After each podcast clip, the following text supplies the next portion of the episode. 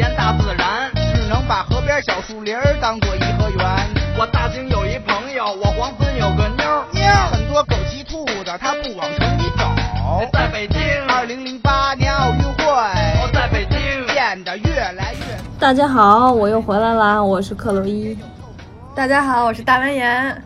我们很荣幸再次被邀请回无时差研究所。无时差研究所是一期闲聊节目，是普通的人有一些不普通的故事，在不同时差生活的人拥有同一个电台，这就是我们的无时差研究所。哇！哎呦，感谢大文言，get 到我的精髓，对，非常感谢。这个开头开的太好了。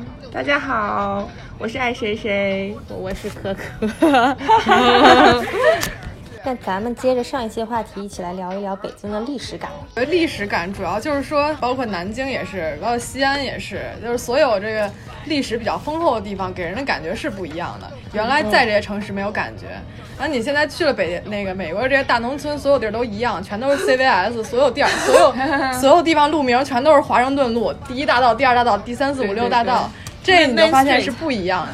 那对吧？是，你像在北京，嗯，我有很多很多的博物馆，我可以去，去是我的权利，但是我选择不去。哎，对，包括我觉得在天坛啊这些公园里都有那么那么粗的呃松树，嗯，那站在这个松树前面就想，那这个这个树经历了多少事，它见过了多少事情，嗯，其实你是可以看到，明明的可以感觉到这个。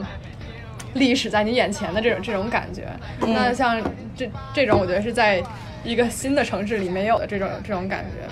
那你包括我们那个在北京约个会啊，这个去圆明园啊，或者去去鼓楼啊，就会都会感觉到，其实你是在呃一个很悠久的有一个很悠久历史的地方在在在玩耍。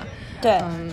可能在你之前有很多很多很多人都在做这件事儿，然后你这种就有一种很宿命的感觉，包括北京它会有很多传说呀，你比如说这个天安门呃故宫里面什么那鬼故事，有一些什么小太监，有人晚上看见太监什么拖着皇后过去啊，或者这个什么珍妃的井里有有有传来哭声啊，那这个是真是假？那肯定是就另说了，大部分。几率也是假的，但是它有这些故事，就会让你觉得这个这个城市是一个很厚重的一个一个地方吧，不是一个轻飘飘的地方。嗯，哎，主要是它有历史积淀。你说要是别的地方讲什么，呃，太监什么妃的故事，也没人信啊，对吧？历史上也没有啊，这号人。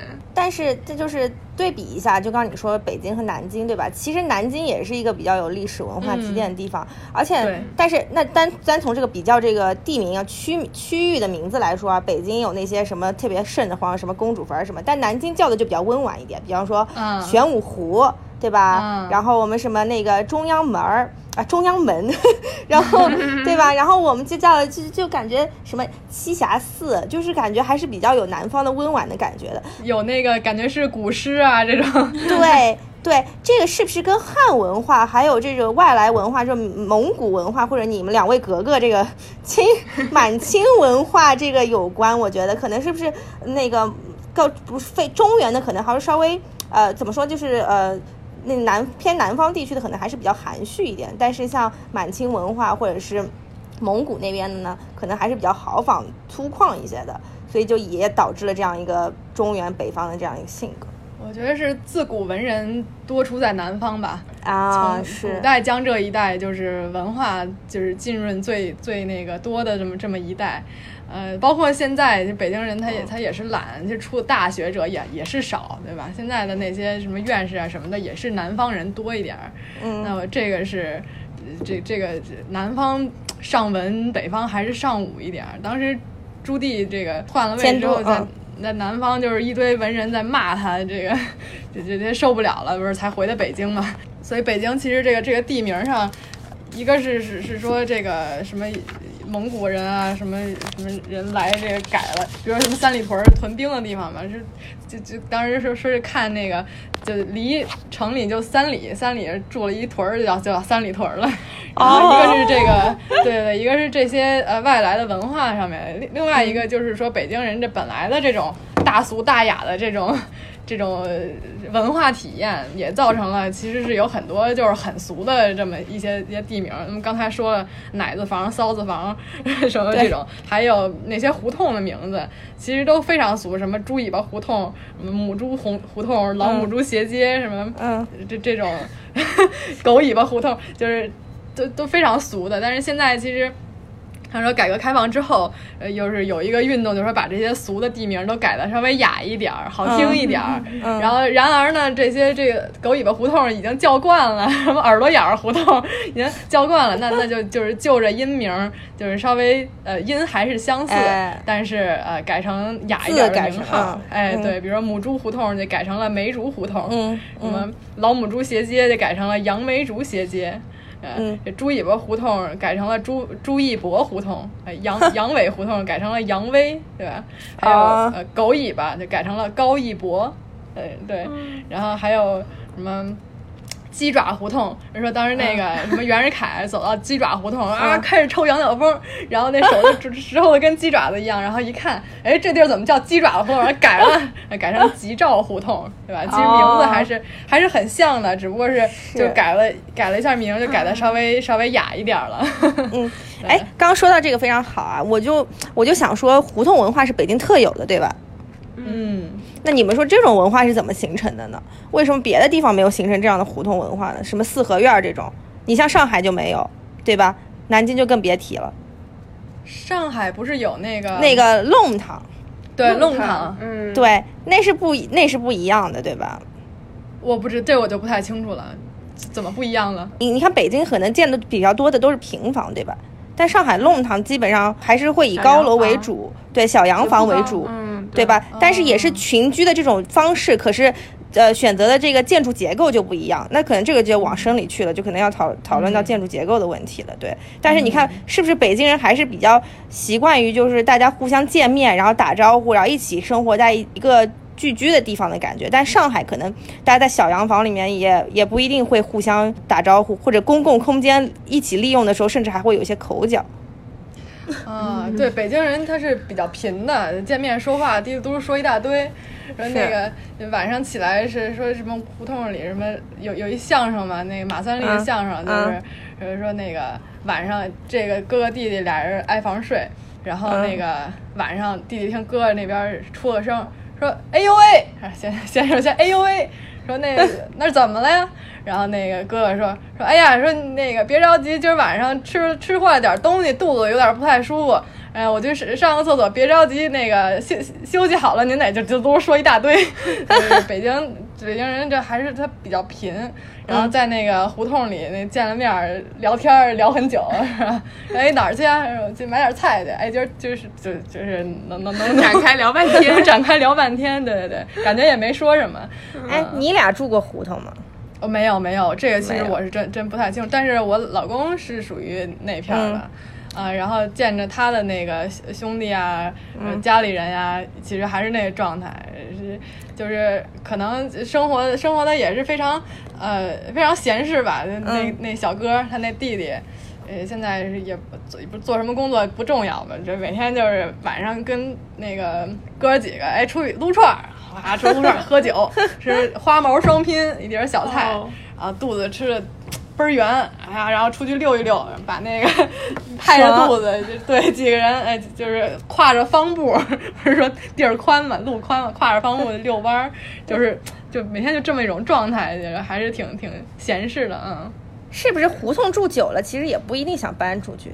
得了，除了我们家，嗯，我妈他们是我姥爷他们有一个胡同，就是一四合院挺挺好的，非常好。后来那个当时七八年唐山地震，说墙有点裂，就拿回去修。结果因为家庭不幸，有一个女的就把那个胡同，反正后来那胡同就被邓小平儿子拿走当办公室和那个就被他们拿走了，然后。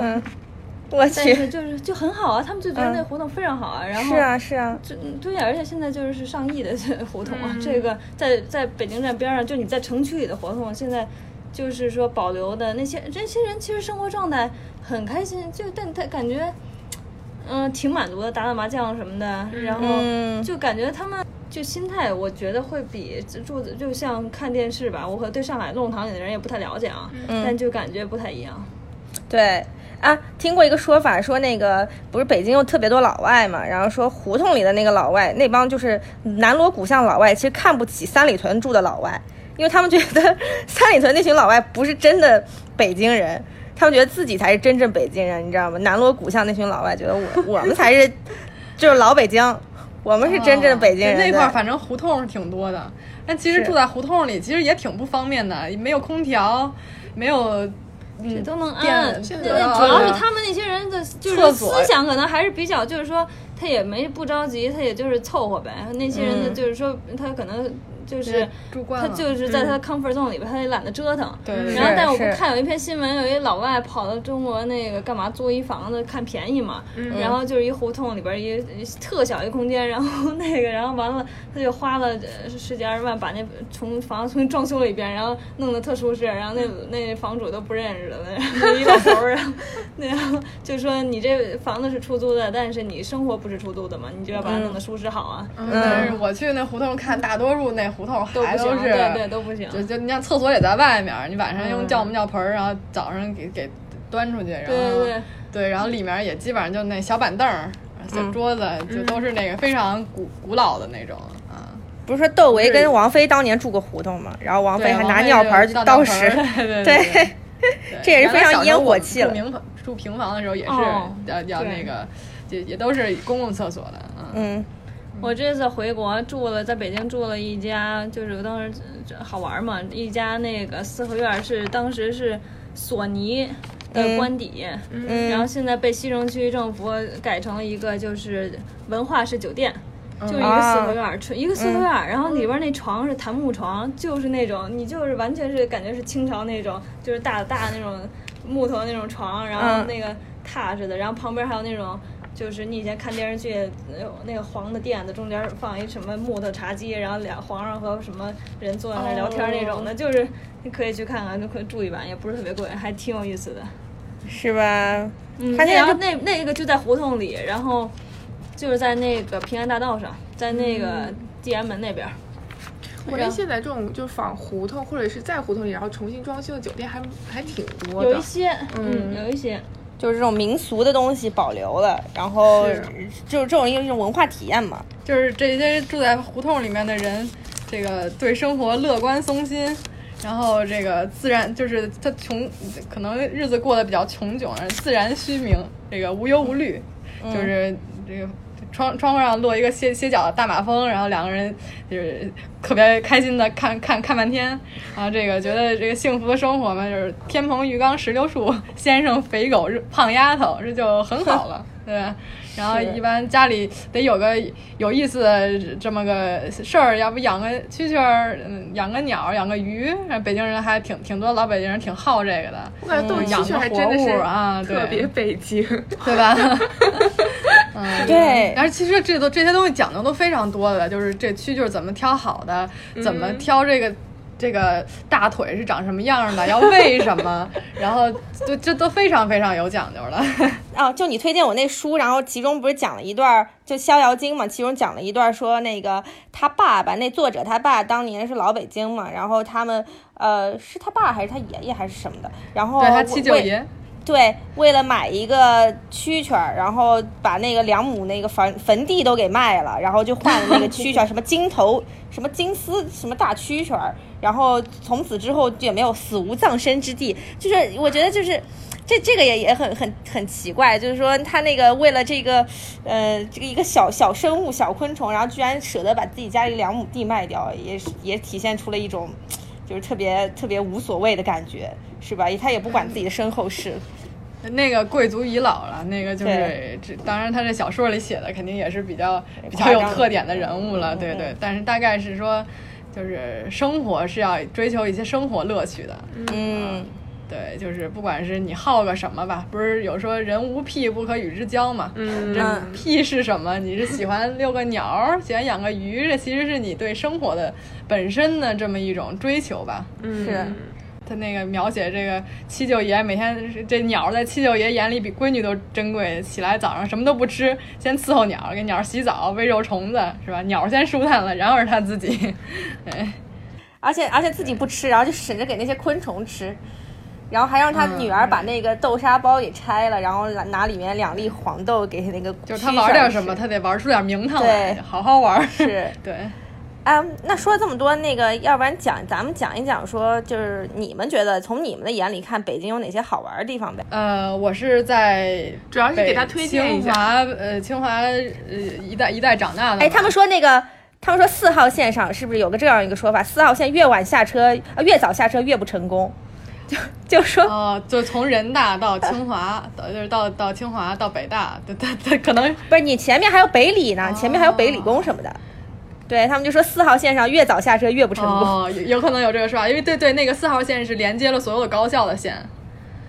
但实际上，你像中关村这块儿，其实是阴气非常重的一个地方，包括人大。嗯，怎么说？中关村这什么叫中关村呢？这什么是中关呢？哦，太监，太监。对。的的葬太监的地方是吧？因为他没有中，所以叫中关。原来那个太监是要净身之后，这个东西是要留着的，都编号。哎，你是一号，完了你这也一号，哎掉那儿；哎，你是二号，你这哎二号掉那儿。完了什么？电影看过。对呀，完了你老了之后，非常非常成功的太监才能去把这玩意儿哎给赎回来，这个合葬。再安上。合葬，就是中国人讲究你你就葬的时候是一个全尸嘛，这是一个好的兆头。对对对对对。然而没有那么多人能那个合葬，那所以就最最后就是葬的时候怎么着，就是弄一个铜的呀，或者银的呀、金的呀，或者是这木头的呀，一个小中官嘣儿在一块儿，这也算有一个全尸。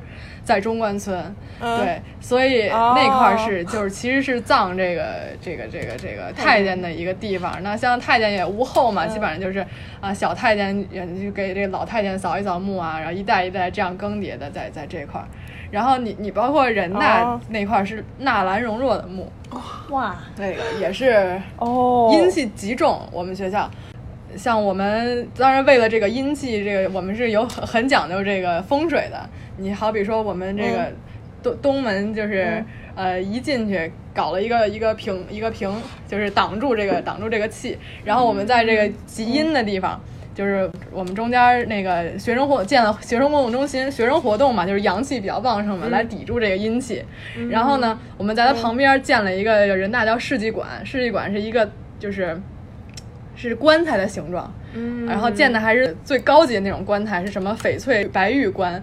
用这个说是用这个棺材的这个阴气来镇住，是因为它是这个帝王阴气来镇住到当时这个地面的阴气。然后世纪馆门口就是种了这个人形的松柏，那是什么地儿种松柏？木种松柏嘛。然后也是把这个就把这个气儿能镇住。然后像对，然后最西西门的时候放了很多这个。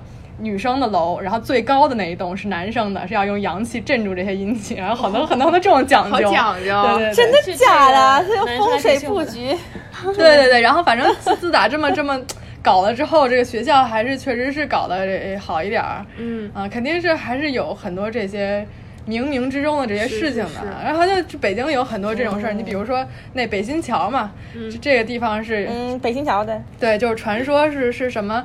呃，就原来这儿有一条龙，然后这个龙就瞎闹，然后闹的这个北京就发大水。嗯，然后最后这个好像是刘伯温吧，就把这个龙就降服了，降服了，然后啪就给他弄了个井，然后把他锁在这个井里，然后他就跟你说，就是说这个什么时候这个东西救了，你就你才能出来。嗯，然后这个桥呢，给它起名叫什么叫北新桥，它永远救不了。然后这个就真的是有这么一个景，说这个正好这北京就是雨水风调雨顺了嘛。嗯然后原来那个文革是还是什么时候，就红卫兵就把那个这个这个呃大链子往外拉拉拉拉拉两卡车，没有拉到底儿，不知道里面是什么。嗯，哎，说到风水这事儿，我第一次来北京的时候遇到一件很好玩的事情。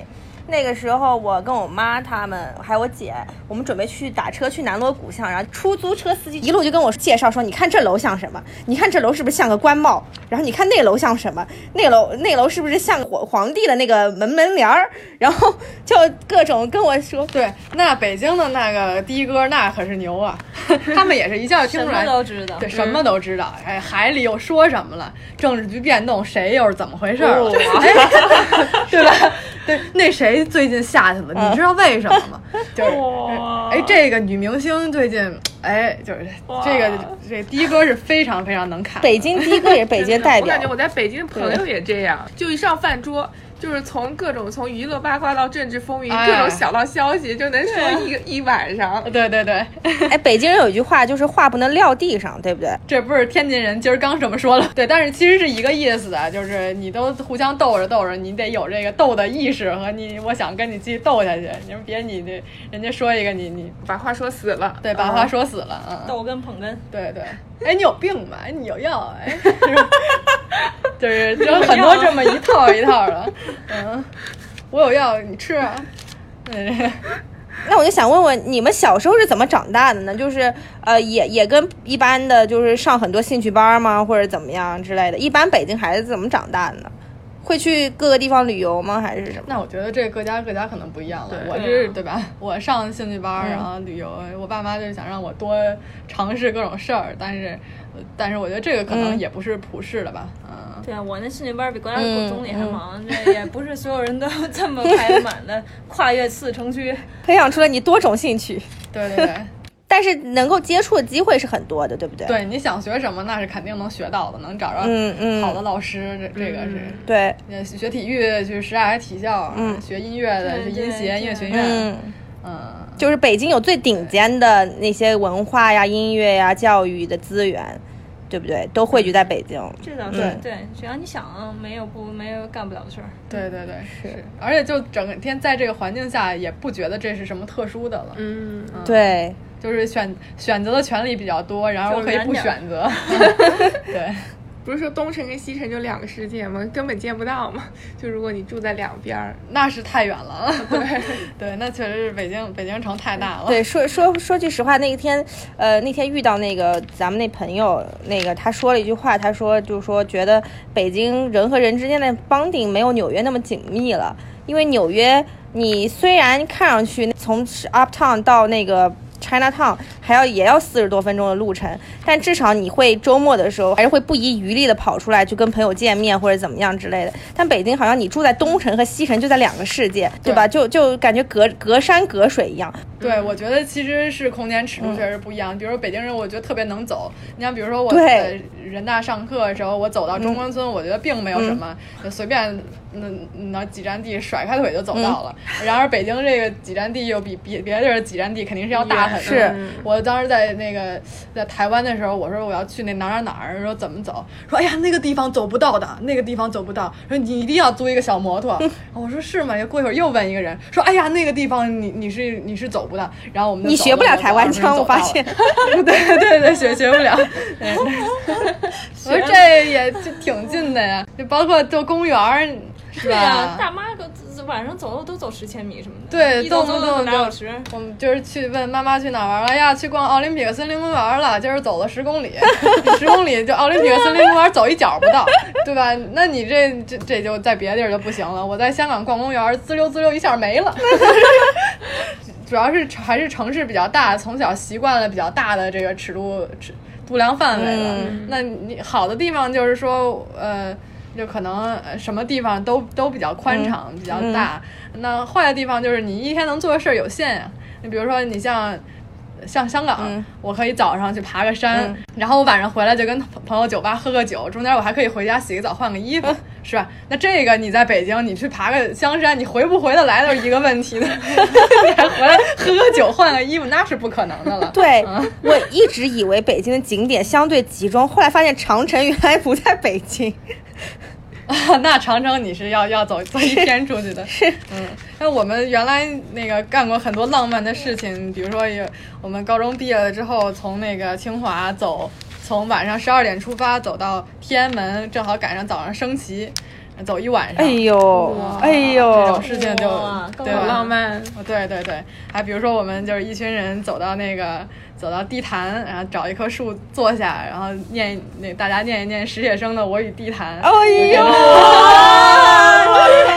这种就比较装逼的事情，但是哎，但是装的有接地气，我喜欢，哎，是吧？是？吧是吧？对，其实就是还是我喜欢这个找到一棵树坐下。你 们去中央公园找一棵树坐下。对这种感觉，你可能就在这种新兴的地方是不会有的。嗯，嗯，对，你走你走到一个地方，你可能很多古人都。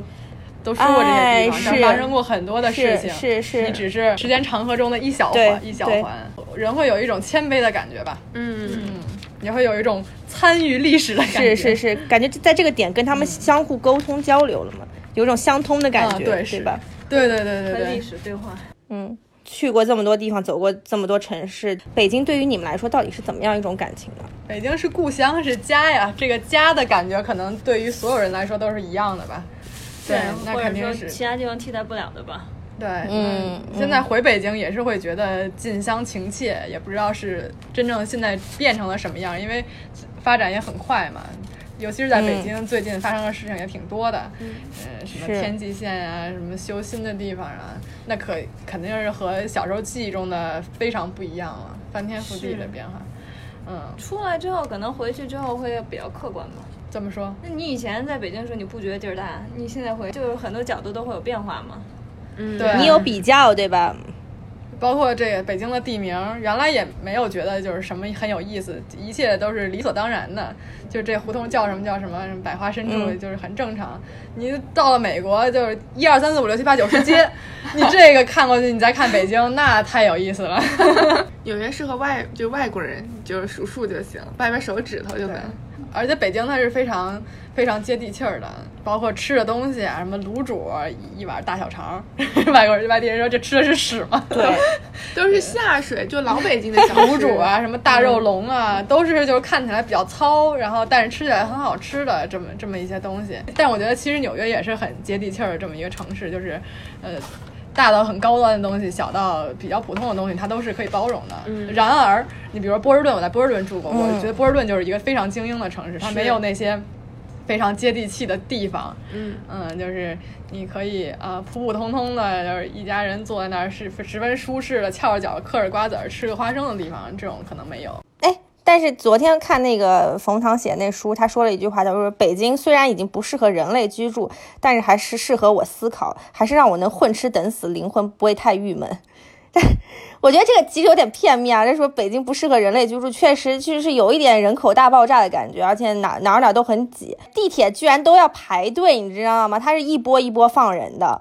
然后那个地铁门口堵了一堆人，不是说上了地铁，哎，大爷大爷，你再踹我一脚，让我进去，然后后边大妈一推，演完了，鞋落下来，就是非常什么天通苑，不是叫什么，就那些换乘站，那是能、能排死队的。什么头摇脚三点不同一线，哎对对对，或者脚离地，对，一不小心脚就离地了，脚就离地了。那我一般上了地铁，背着大书包，我都是先把脚垫起来，然后再放下去，书包的重量就分散在旁边的人身上。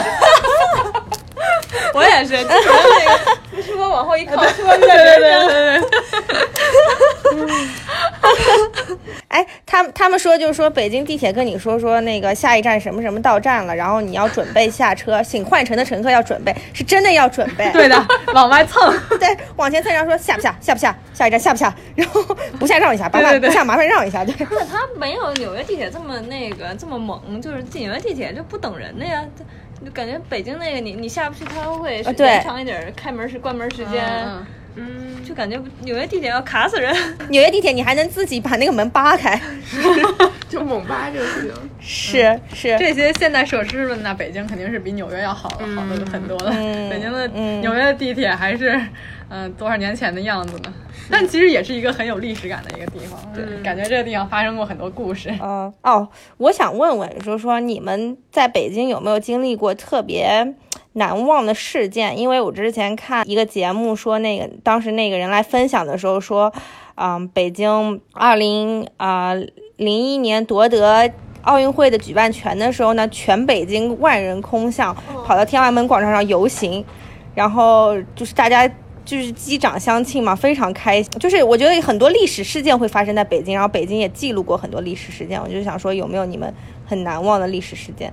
曾经记得五十年大庆的时候，是那个就是有阅兵式嘛，嗯，然后我们家住在长安街旁边儿，然后在那个我们家就就大家都在看电视直播，在电视上飞过去三架飞机，然后我们家门那个。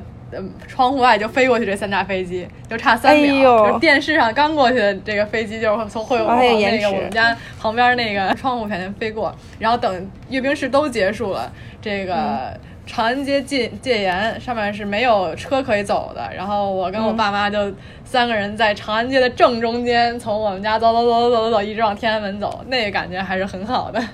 哎呦。这感觉见证历史。对，小的时候天安门每年国庆都会有花车，嗯，然后那些花车都当时都设计的特别的厉害和美，现在就没有了。小的时候还可以在天安门那个广场那个放风筝什么，那个广场就是真的是广场，有点像现在中。哎，对，特别大。你说北京大，那天安门广场，你从这头我感觉都那个就跑死了，跑一圈。是。然后我记得第一次我来时代广场时候到了，说。This is Times Square。我说 那广场在哪儿呢？找半天，找半天，只有人。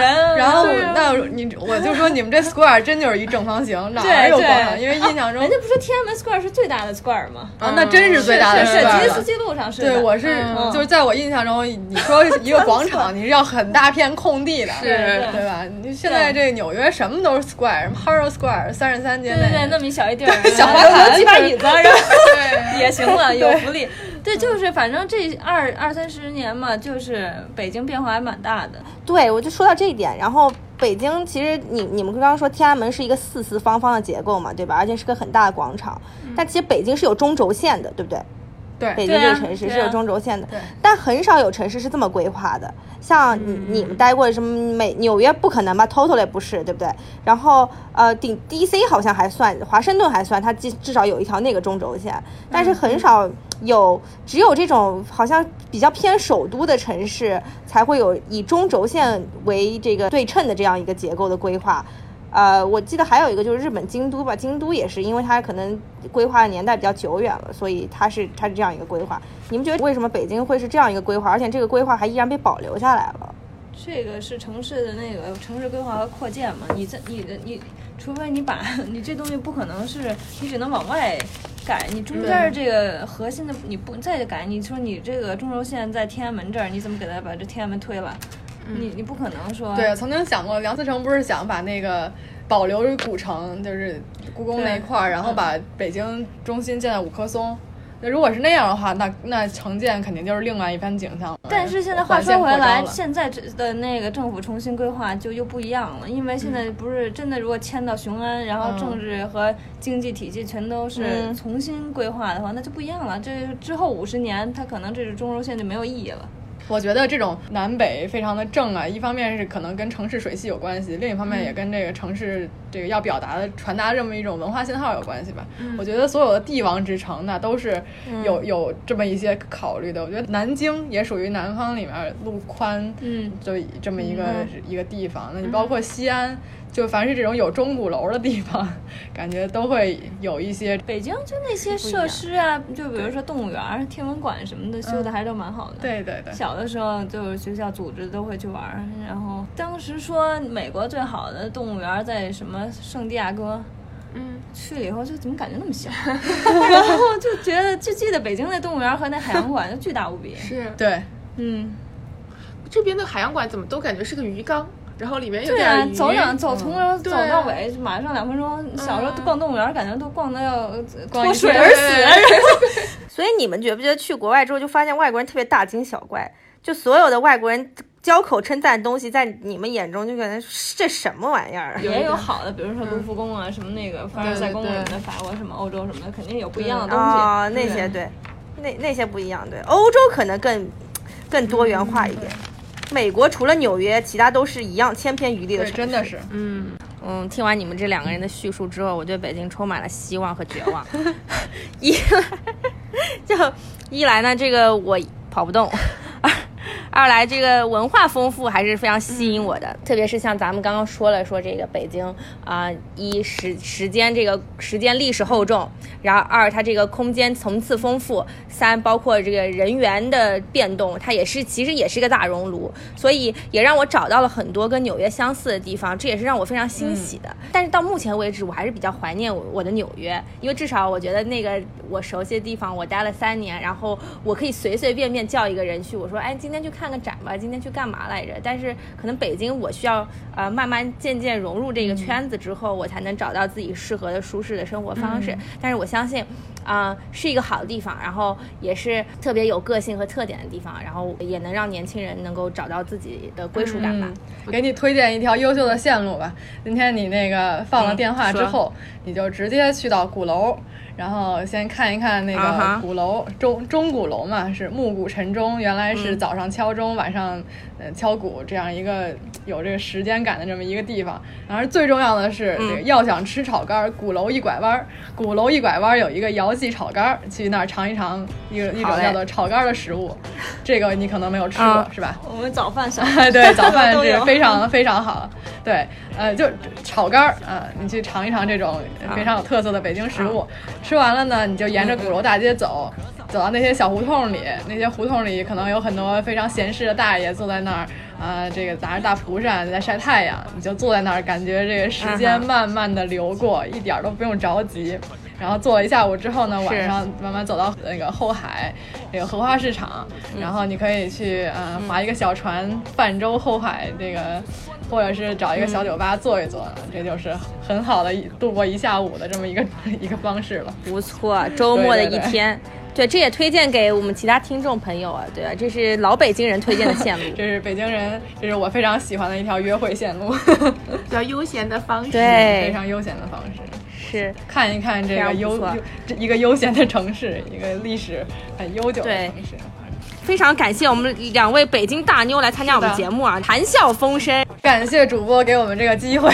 对的，没有没有没有没有没有，你们都是很优秀的嘉宾啊，我们这个也也从中获取了很多知识，对北京有一个全新的认识，有个更加丰富和立体的认识的。我跟你们说，是的，对，希望大家对北京人不要抱有偏见，不要觉得我们说话太冲。对对 对，我们其实很友善。对的，很友善。这都是尊重，对吧？这都是尊重，只是可能气场比较强。对，欢迎那个北京人多多来做客啊！以后会有更多北京人来做客，因为我们两个南方女子。但我发现我们节目上来了很多北京人啊，之前的昂哥，对，然后喷喷都是北京人，哎，对，就是我发现身边是就北京人朋友还是比较多，全是北京人，对，优秀的北京人们，快来加入我们的节目吧。OK，好的好的，谢谢，好感谢谢谢辛苦，拜拜，谢谢大家，拜拜，灵魂中有一种。什么东西得到了升华？